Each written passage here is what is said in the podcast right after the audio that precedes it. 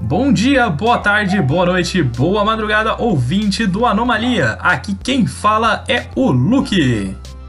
E eu trago para vocês o segundo episódio do Anomalia News, o seu programa semanal onde você se informa sobre games, filmes, sobre tudo da cultura pop geek que nós tanto adoramos. Hoje vai ser um programa especial, por quê? Porque hoje tem review do Resident Evil 8 Village. É isso daí! Hoje vocês vão ver minhas principais impressões que eu tive jogando ele. Então, bora com isso daí, mete uma vinheta pra gente, editor. Então, para começar, as minhas principais impressões com Resident Evil 8 Village.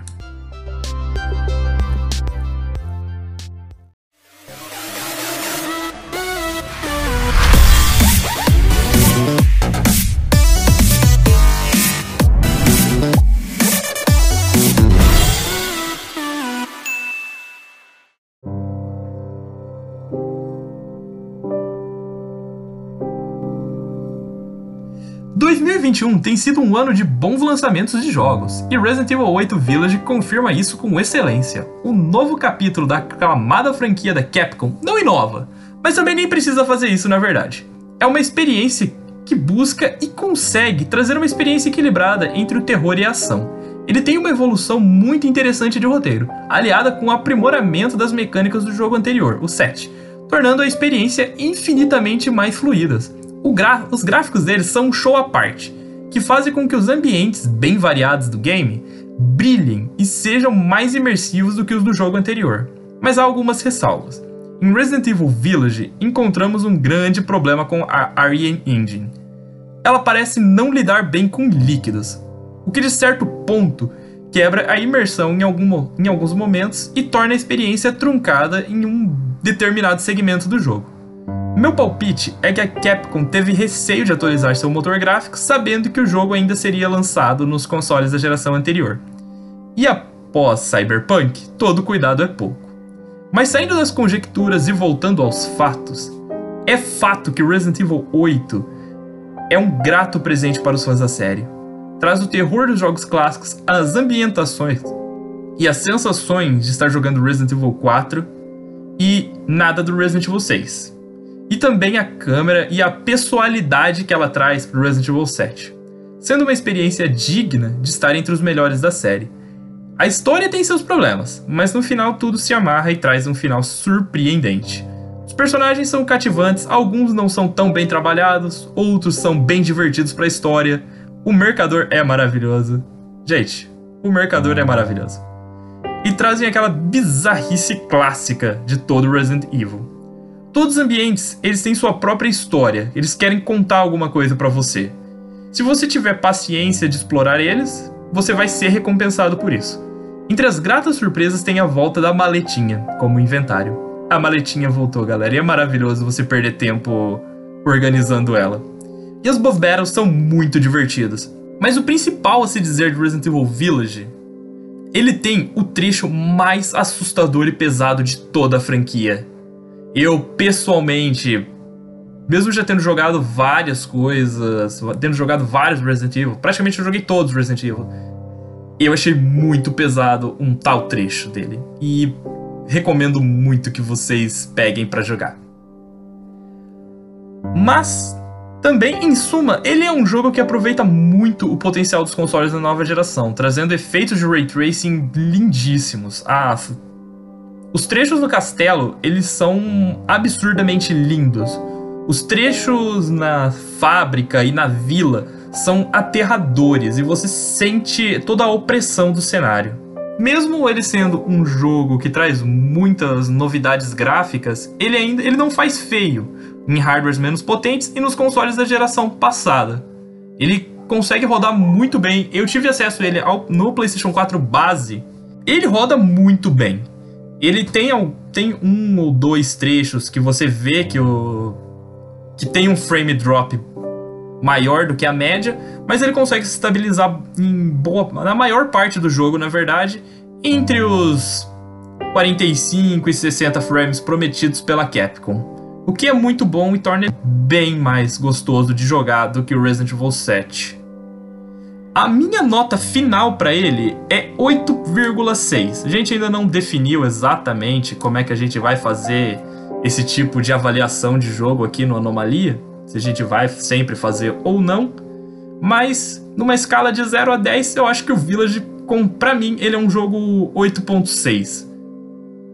Ele é um jogo que respeita muito o passado e as suas origens, mas ele não tem medo de ousar agora no futuro. Então fica aqui a recomendação do Anomalia. Se você tiver a oportunidade, jogue Resident Evil 8 Village. É um jogo muito bom.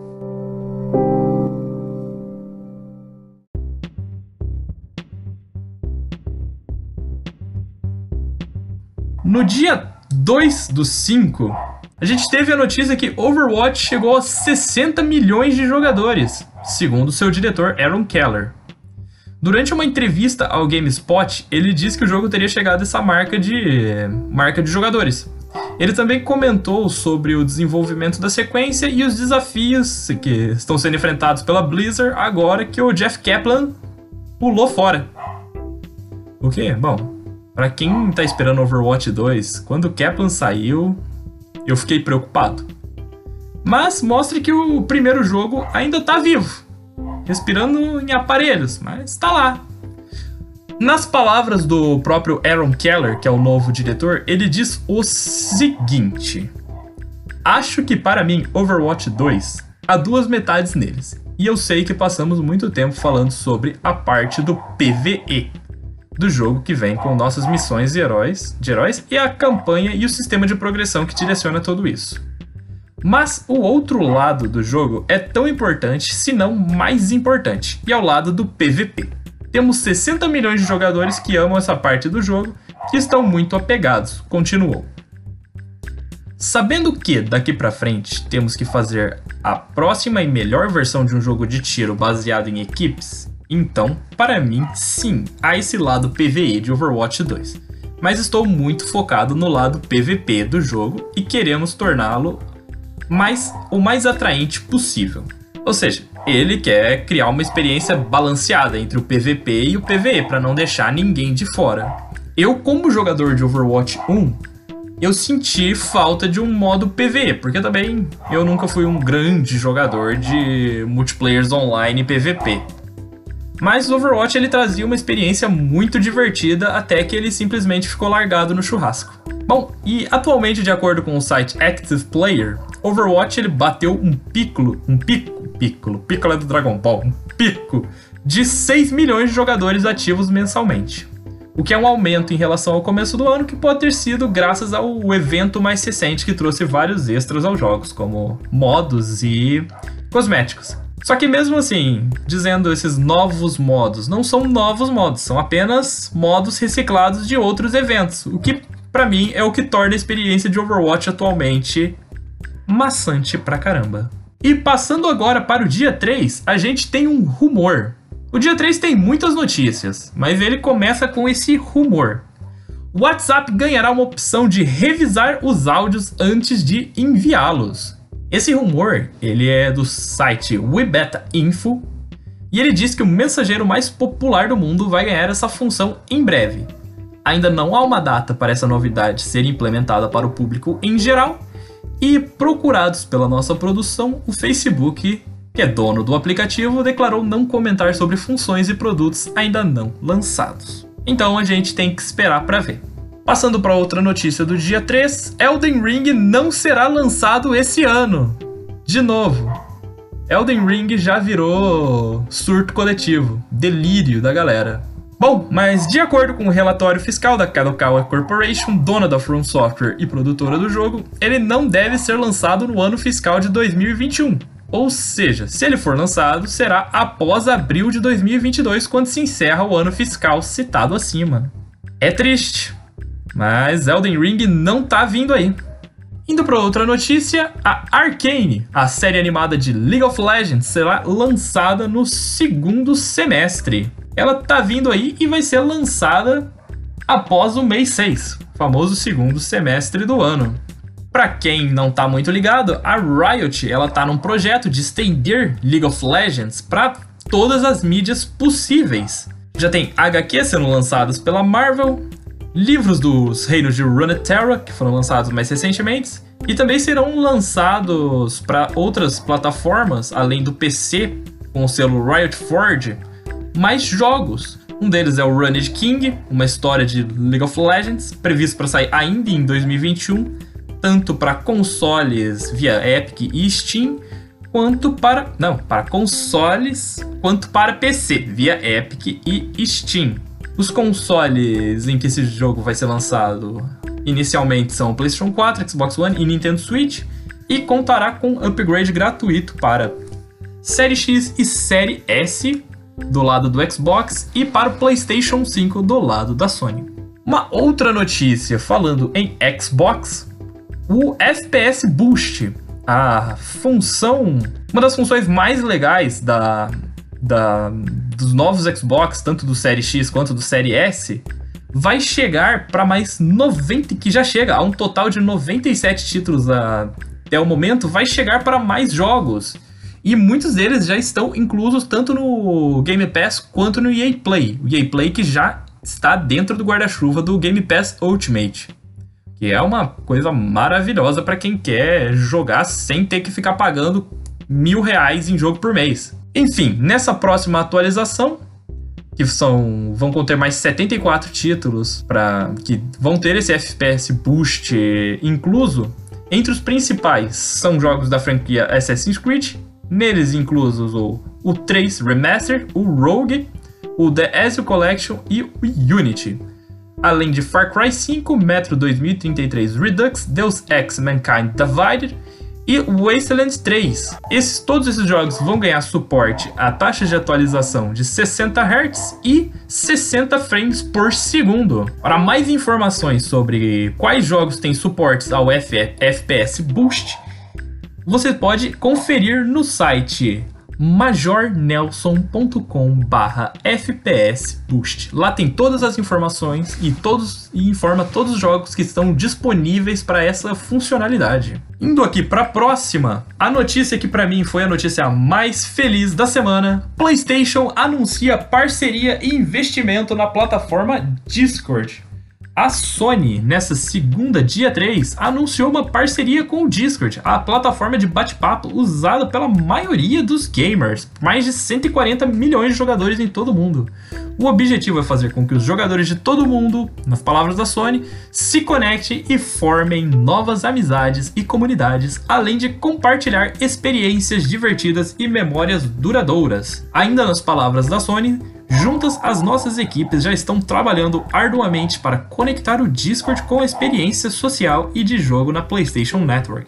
Nosso objetivo é aproximar as experiências do Discord e do PlayStation no console e nos smartphones a partir do início do próximo ano, permitindo que amigos, grupos e comunidades se divirtam e se comuniquem com mais facilidade enquanto jogam juntos comentou o Jim Ryan, que é o chefe da divisão PlayStation. É muito importante que isso aconteça. A gente lembra que a, a Sony desativou o recurso comunidades no PlayStation 4 e eu nem sei se ele está disponível no PlayStation 5.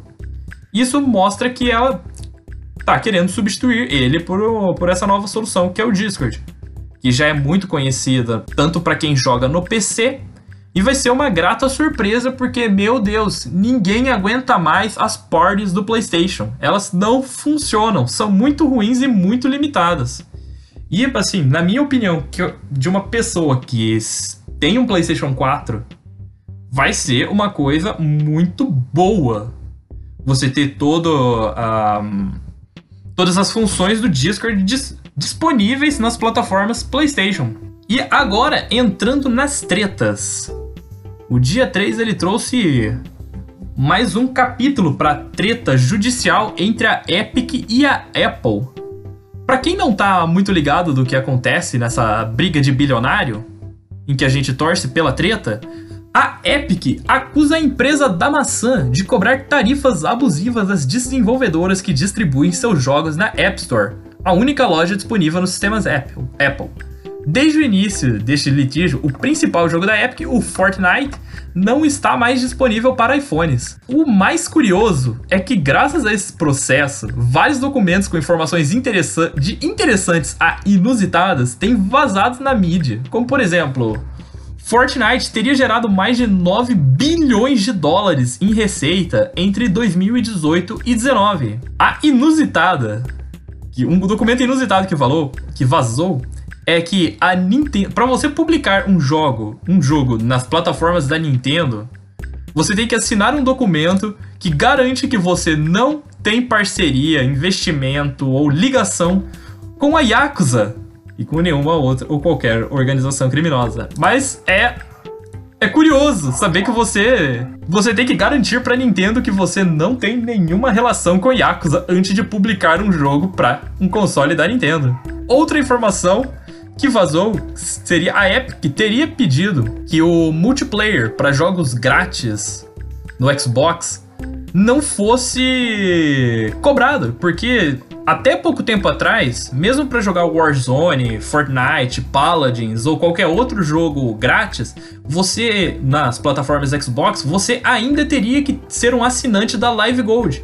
Diferentemente do que acontece no PlayStation Plus, que para você jogar multiplayer online, de jogos pagos, como Fortnite, Call of Duty, Battlefield em geral, você precisa pagar a Plus. Mas para jogos grátis, você não precisa ter uma assinatura da PlayStation Plus. Isso não acontecia no Xbox. Para você jogar mesmo os jogos grátis, você ainda tinha que ser um assinante da Live Gold. Mas de acordo com esse documento, a Epic em agosto teria pedido não é, cessar com essa cobrança de assinatura para para que os jogadores tivessem acesso a, aos servidores online em, durante, em seus jogos grátis.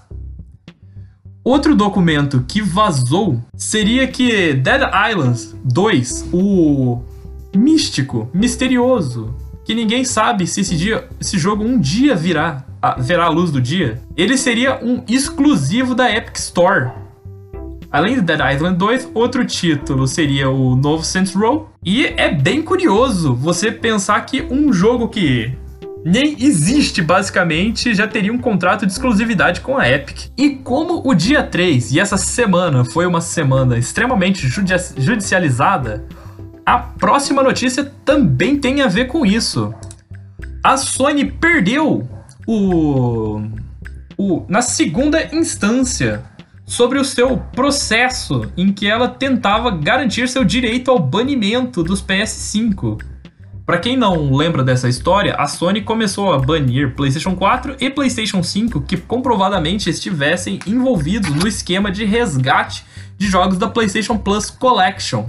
PlayStation Plus Collection, que por sua vez era um catálogo, é um catálogo de jogos que assinantes da PlayStation Plus têm direito a adquirir sem custo adicional assim que ativam sua conta no PlayStation 5. Porém, foi descoberto que uma vez que você ativasse esses jogos no teu PlayStation 5, através da sua conta, você também poderia jogar eles no PlayStation 4. E isso fez com que muitos jogadores do PlayStation 4 pedissem para donos de PlayStation 5 que ativassem sua conta nos PlayStation 5. E isso gerou uma onda de banimentos de consoles. Muitos PlayStation 5 foram inutilizados por parte da Sony por terem feito essa prática. Até que uma, um dos consumidores em São Paulo entrou com um processo contra a Sony pedindo o desbloqueio, por dizer que a Sony não deixava claro isso nos termos e regras. E então a relatora do caso, a senhora doutora Débora Lopes, do Tribunal de Tribunal de Justiça de São Paulo negou a solicitação da Sony, dizendo que a empresa não deixava claro os termos e regras do banimento. A Sony não poderia banir, nas palavras da, da relatora, que a Sony não poderia banir esses consoles sem ter dado um aviso prévio que a prática de resgate aos jogos da PlayStation Plus violaria os termos e usos do, do sistema PlayStation. Lembrando que essa decisão é uma decisão de segunda instância, a Sony já, te, já tinha perdido na primeira instância, agora ela perde na segunda. ela ainda pode recorrer ou ao tri Superior Tribunal de Justiça ou ao STF. Mas a Sony é uma empresa multibilionária com muitos advogados, então isso ainda vai muito longe. E não tem uma. Isso não é definitivo. Pode, a qualquer momento, um tribunal superior pode reformar essa sentença. Então, se você teve seu PS5 banido, tudo que você pode fazer é torcer para que esse caso entre para jurisprudência e que a Sony não possa mais banir seus consoles. E se isso acontecer, vamos torcer para que ela não saia do país como retaliação. Passando agora para o dia 4 do 5, a Sony registra a marca de Sunset Overdrive. Esse registro ele foi feito na terça, dia. Foi descoberto na terça, dia 4 para os jogadores, mas teria sido feito no dia 26 de abril. Para quem não lembra, Sunset Overdrive é um jogo da Insomniac. Insomniac, que é a produtora do jogo do Homem-Aranha, que posteriormente a isso foi adquirida pela Sony, mas que Sunset foi um jogo exclusivo do Xbox. E a Sony ter registrado a marca, ter renovado o registro da marca, pode indicar muita coisa, mas também pode não indicar nada. Por quê? Ela ter feito isso pode indicar que vai sair o Sunset Overdrive para os consoles da Sony, mas também pode indicar que ela só só renovou por causa dos royalties da marca. Mas até aí a gente vai ficar sabendo futuramente. Passando para a próxima notícia, o diretor de The Witcher 3 deixou a CD Projekt Red. Como Red Tomasiewicz deixa... Meu Deus, acertei de primeiro. Deixou o estúdio após alegações de intimidação no local de trabalho. Após investigações internas, que, de acordo com a CD, não apontaram culpa do diretor, ele preferiu deixar o estúdio. Lembrando, ele tinha sido acusado de assédio, bullying, entre outras práticas dentro da empresa, e investigações da própria empresa não apontaram que ele fosse culpado. Mas lembrando, não é uma investigação policial nem nada, é apenas uma investigação interna da empresa. E ele preferiu deixar o estúdio. Não estamos aqui para fazer juízo de valor, mas se a gente juntar um mais um, cada um pode pensar o que quiser. Na próxima notícia, o novo Call of Duty vai ser desenvolvido pela Sledgehammer. Para quem não lembra, a Sledgehammer foi a desenvolvedora do World War II e do Advanced Warfare. O próximo jogo está programado para ser lançado agora em 2021 e numa conferência com investidores foi confirmado quem seria a, a produtora nesse caso, a Sledgehammer. Os desenvolvedores, os executivos que estavam nessa nessa conferência de imprensa garantiram que vai ser um jogo que está sendo desenvolvido pensado na nova geração de consoles e PC.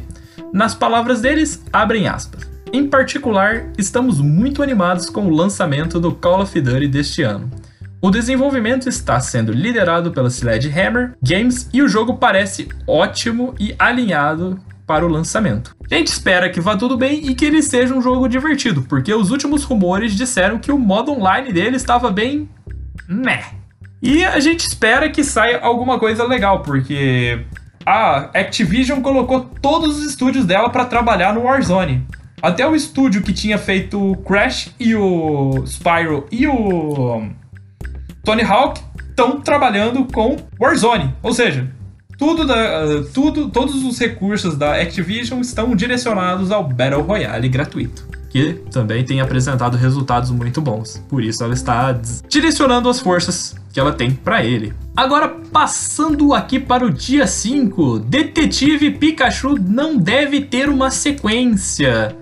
Isso deixa a gente muito triste. Essa informação veio de Just Smith, o protagonista de Detetive Pikachu, ao lado de Ryan Reynolds. Ele afirma em uma entrevista ao portal Inverse que a adaptação live action de cinema de bolso, de monstrinho de bolso, não provavelmente não receberá uma sequência. É triste, mas assim, o filme ele faturou mais de 433 milhões de dólares em todo o mundo sendo 144 milhões só nos Estados Unidos. E atualmente ele é a segunda adaptação de games mais bem sucedida na história dos cinemas. E assim, nas palavras dele, eu não sei se isso irá acontecer. Eu acho que deveríamos apenas enterrar nossas esperanças.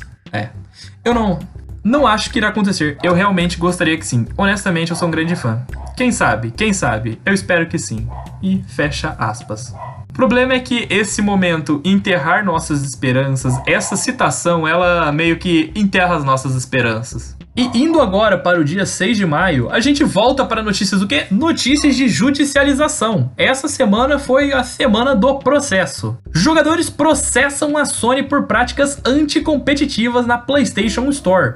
Uma ação coletiva reclama da proibição de venda de códigos em varejistas como Amazon e Walmart. E ela tem como fonte uma reportagem do Bloomberg, e um grupo de jogadores teria entrado com um processo contra a Sony por restringir a compra de jogos das plataformas PlayStation apenas à sua loja interna. Isso se refere a jogos digitais. E eles alegam monopólio ilegal. Nessa ação coletiva, os jogadores se queixam e declaram que a Sony barrou a venda de códigos de jogos da plataforma nas varejistas terceirizadas, como Amazon, Best Buy Walmart, e com isso, a PlayStation Store se torna um monopólio dos seus jogos digitais. Pelas palavras deles, abrem aspas. O monopólio da Sony permite cobrar preços supracompetitivos para jogos digitais PlayStation, que são significativamente mais caros do que seus equivalentes físicos vendidos em um mercado de varejo competitivo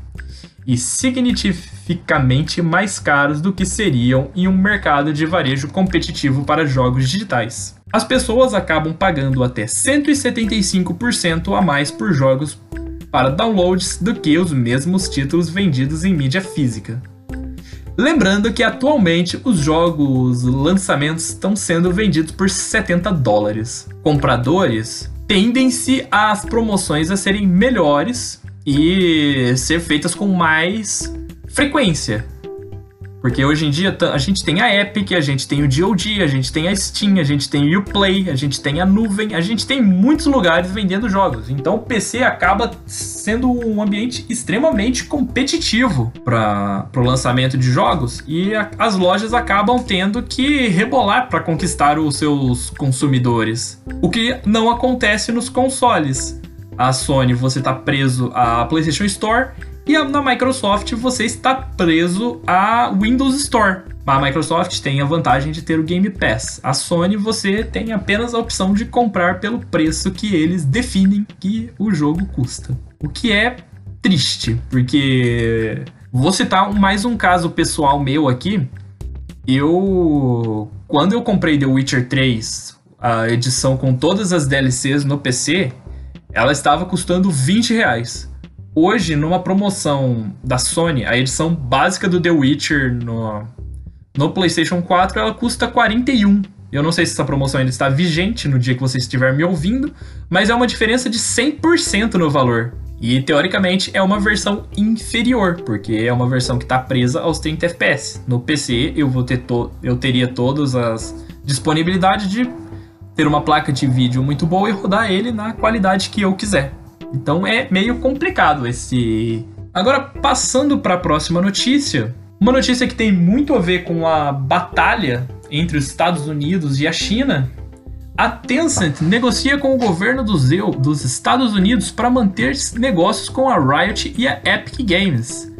Segundo uma reportagem do veículo Reuters, a gigante da tecnologia e entretenimento chinesa Tencent está no momento negociando com as autoridades de segurança dos Estados Unidos para manter a sua participação acionária tanto na Riot quanto na Epic. Isso lembrando que a Tencent ela já é acionista de várias empresas com, pelo mundo, como a Grinding Gear, a Ubisoft, Bluehole, a Jaeger e a Platinum Games. Isso mostra o, a expansão desse, dessa gigante dos games chineses, a Tencent. Estados Unidos sempre foi muito protecionista com as suas empresas, então ele tenta barrar que esse fundo chinês tenha participações em empresas americanas. Bom, não vamos comentar muita geopolítica por aqui, mas isso é uma briga de cachorro grande. Passando agora para mais uma notícia de joguinhos, The Division Heartland é o novo jogo da série The Division e ele será até onde se sabe gratuito e terá o lançamento em 2022. E ela também vai ter versão para smartphones, pelo que indicam as fontes consultadas pela gente hoje. A Ubisoft ela anunciou nesse na quinta-feira, dia 6, que Heartland será o novo jogo da franquia The Division, que será gratuito e tem previsão de ser lançado para PCs, consoles e nuvem. Ele está sendo desenvolvido pela Red Store Entertainment, que é mais uma das milhares de produtoras sob o guarda-chuva da Ubisoft, e ela afirma que não será necessário você ter jogado nenhum jogo anterior para ter a experiência completa do Heartland, e que ele irá prover uma nova perspectiva no universo da série. O que, que isso pode querer dizer? Não faço ideia. Talvez ele seja, por ser gratuito, ele seja uma espécie de. Óbvio, os que não eram gratuitos já eram jogos como serviço. Mas uma nova perspectiva quer dizer o quê? Ele vai deixar de ser um looter shooter? Ele vai virar um jogo em primeira pessoa? Ele vai virar um Battle Royale de agentes? Não sabemos. Mas Agora passando para o lado vermelho da força que tá vindo com muita força. O Nintendo Switch chegou a quase 85 milhões de consoles vendidos. E lembrando que o Switch ele é de 2017 e ele já chegou a quase a totalidade das vendas do PlayStation 4 tendo praticamente 4 anos a menos de mercado. A Nintendo também divulgou uh, quais seriam seus jogos mais vendidos até o momento e é surpreendente. O primeiro lugar, o Mario Kart 8 Deluxe, vendeu 35 milhões de cópias. O segundo, o Animal, Animal Crossing New Horizons, vendeu 32 milhões de cópias. Super Smash Bros. vendeu 23. Breath of the Wild vendeu 22,28 milhões, Pokémon Sword and Pokémon Shield vendeu 21 milhões. Não tem uma, não foi divulgado quanto que cada um vendeu. Aqui a gente está falando da totalidade. Super Mario Odyssey vendeu 20 milhões, Super Mario Party 14, Pokémon Let's Go e Pokémon Pikachu e Pokémon Let's Go Eevee Assim como o Sword and Shield não foi divulgada a proporção de, de um nem de outro, mas a totalidade foi 13,28 milhões. Splatoon 2 vendeu 12,21 milhões e em décimo lugar, fechando a lista, o último lugar dos mais vendidos, ainda assim vendendo um número absurdo, foi New Super Mario Bros. U Deluxe, que é um remaster do Super Mario Bros. New Super Mario Bros. U de Wii U vendeu 10,44 milhões de unidades. Ou seja, a Nintendo está nadando de braçada desde que lançou seu queridíssimo Nintendo Switch. E a última notícia do dia 6: Call of Duty Warzone deve receber, sim, ele, o Rambo. Isso tudo é o que indica um tweet do perfil da, do Call of Duty, que vocês podem conferir, tá lá no perfil do Call of Duty, em que há uma mensagem enigmática que tudo indica que o próximo, que o Rambo está chegando ao Warzone. Tem vários trechos desse tweet, né? Uma imagem que tem, falar, 7 horas de play, que 7, 7 hours play, que são 7 horas é a soma total de horas dos filmes do Rambo. Tem lá um número de mortes, que é o número de mortes do. de. número de pessoas que o Rambo matou durante o filme. E tem várias, vários enigmas nessa imagem que levam a indicar que o Rambo estará presente no Battle Royale da Activision. Eu fico ansioso com uma coisa dessa, porque eu sou um grande fã do Rambo. Do primeiro filme, na verdade. Os outros são meio farofados mas é bem legal de assistir. Passando agora para o dia 7, também conhecido como hoje. O PlayStation 5 Slim deve sair já no próximo ano, com um custo reduzido de produção. O projeto ele deve priorizar o redesign interno. E diz, diz a fonte que algumas empresas que são parceiras da Sony na produção do PS5 estão se preparando para iniciar a produção de um modelo novo do, do console, com um projeto interno totalmente novo. E supostamente a, o processador gráfico da AMD presente no console mudaria a sua litografia de 7 nanômetros para 6 nanômetros. Geralmente, quando a gente pensa em mudança de litografia, a gente pensa num salto de desempenho, mas modelos slim geralmente são têm o mesmo desempenho, só que numa carcaça reduzida. Então resta a gente esperar para ver o que, que vai sair disso daí. E a última notícia aqui do, do Anomalia News é que a IBM anuncia o seu primeiro chip de 2 nanômetros do mundo. Ele possui 50 bilhões de transistores e ele ainda está distante de, ser uma, de ter produção comercial, mas ele já existe. Nesse momento, você pensa que a Intel já está há muitas e muitas gerações em 14 nanômetros, o suficiente para a AMD já estar chegando a 6 nanômetros com a APU que vai equipar o PlayStation 5 Slim. E a Intel tá lá em 14. É triste, mas um dia a Intel chega lá.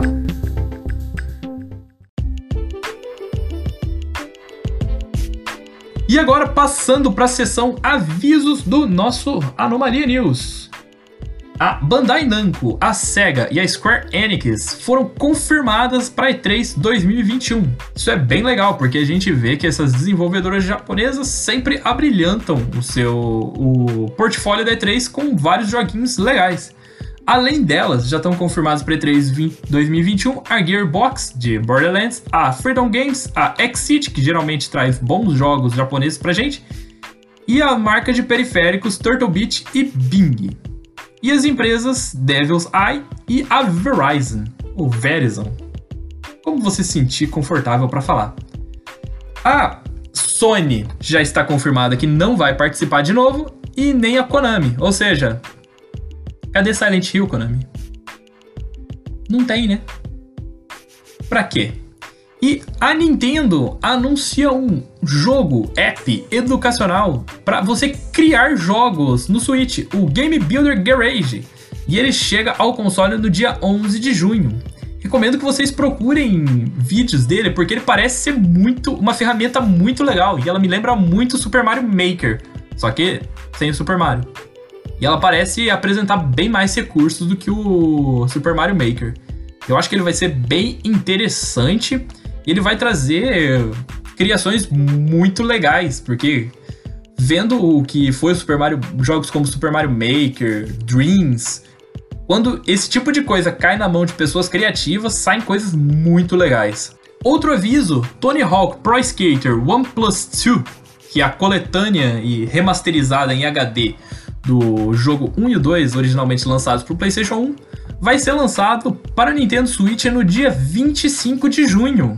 Wild Rift, o LoL Mobile, foi anunciado pela Riot que as competições oficiais dele começarão ainda em 2021. Num evento de imprensa, foi anunciado pelos executivos da Riot que o cenário de, do esporte começará ainda neste ano. O próximo é sobre Fortnite.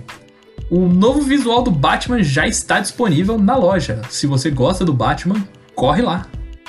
E Rocket League recebe o pacote NASCAR no dia 6 de maio, também conhecido como ontem. Então, se você gosta de NASCAR e joga Rocket League, é só correr lá. E a gente tem os jogos que vão estar no Game Pass em maio. Os jogos que entram no catálogo do Game Pass são Dragon Quest Builders 2 para console e PC no dia 4 de maio, FIFA 21 através do EA Play para console e PC também, também no dia 6 de maio, Outlast 2 para cloud, console e PC no também dia 6, Steep cloud e console dia 6 de maio.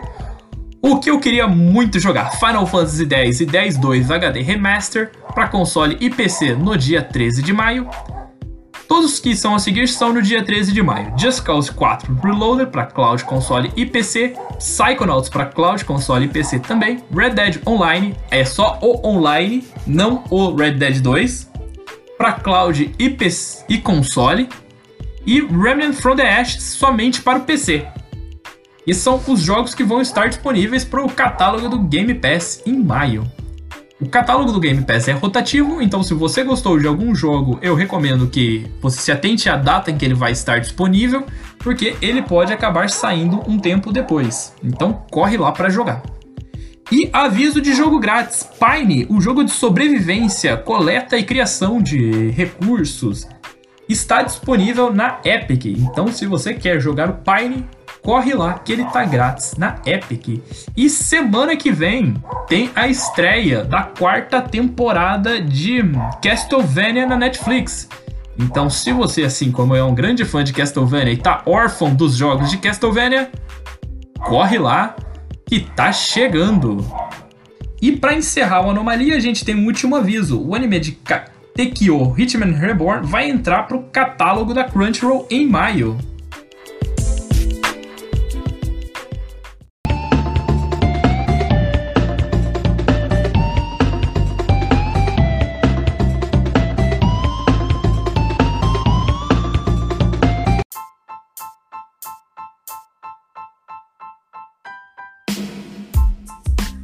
E assim a gente termina o nosso passeio pelas notícias, pelo que de principal aconteceu nessa semana no nosso mundo geek das tecnologias, dos jogos, dos filmes e dos animes. A produção técnica, editorial e a edição deste programa ficaram ao meu cargo, Lucas Macei, o Luke.